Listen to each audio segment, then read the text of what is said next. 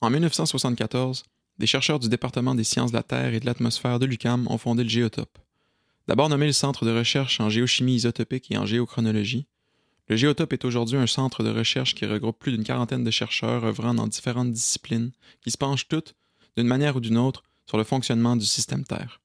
Géologie, biologie, chimie, géophysique, géographie, sciences de l'environnement. Avec une approche multidisciplinaire, le Géotope met en commun les forces vives de la recherche québécoise et s'efforce à mieux comprendre notre monde selon trois grands axes de recherche. La dynamique passée du système Terre, les ressources naturelles et les risques naturels et les pressions anthropiques. D'abord, étudier la dynamique passée du système Terre permet de comprendre les processus géologiques, hydrologiques, géomorphologiques, climatiques et autres tenants et aboutissants de notre monde naturel qui ont façonné son passé et qui façonneront son futur. Comment les changements environnementaux des derniers milliers ou millions d'années peuvent nous aider à comprendre les changements actuels et à appréhender le futur?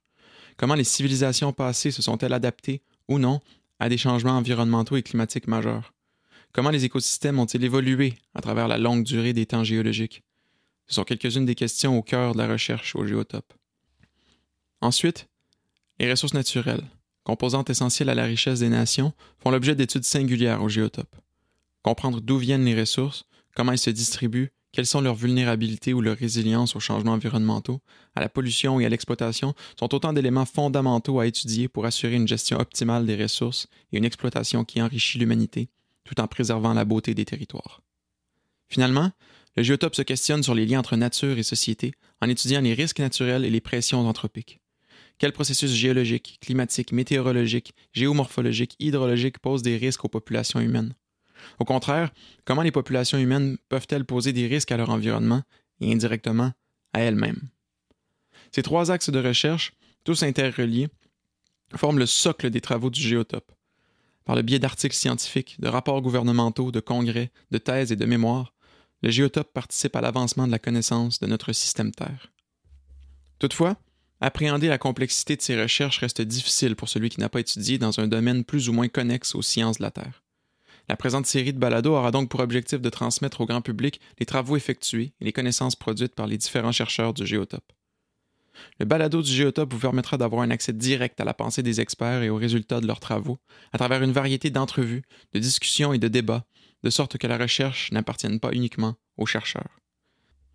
Vous aurez accès à la fine pointe de cette science dont on entend parler partout, mais que l'on ne voit nulle part. Nous nous engagerons donc sur le chemin nébuleux de la recherche scientifique, mais nous aborderons aussi le monde des idées et du débat. Nous poserons des questions souvent laissées en suspens par la science moderne. Quel est le rôle de la politique dans la science, de la science dans la politique? Quelle est la place du scientifique dans la cité? L'histoire peut-elle se rendre utile à la science? Existe-t-il un lien entre l'éthique et la science? Comment la place que prend la recherche scientifique dans l'espace public a-t-elle évolué dans les dernières décennies? Quelle est la place de l'homme dans la nature? En fait-il partie? Est-ce possible et même souhaitable de vivre en harmonie avec la nature? Qu'est-ce que la nature? Voici quelques-unes des questions qui vont sous-tendre ce projet de balado.